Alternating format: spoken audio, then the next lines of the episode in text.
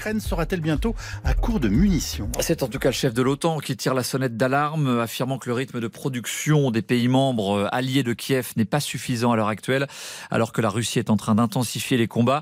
Et d'ailleurs, les diplomaties occidentales craignent une extension du conflit euh, à la Biélorussie, Bénédicte Tassar. Oui, deux alertes. La première est française. Partez sans délai, indique le Quai d'Orsay aux Français encore en Biélorussie. Partez par la route, leur précise-t-on. Les Américains, eux, enjoignent leurs citoyens encore en Russie à quitter le territoire là aussi sans attendre. L'alerte est sérieuse. Hier, le secrétaire général de l'OTAN, Jens Stoltenberg, déclarait que Moscou envoyait en ce moment en Ukraine des milliers et des milliers d'hommes supplémentaires, acceptant un taux de perte très élevé. On prévoit une offensive russe à la fois aérienne et terrestre. Aérienne, on estime que la Russie possède encore 80% de ses avions. Elle a encore les moyens d'attaquer.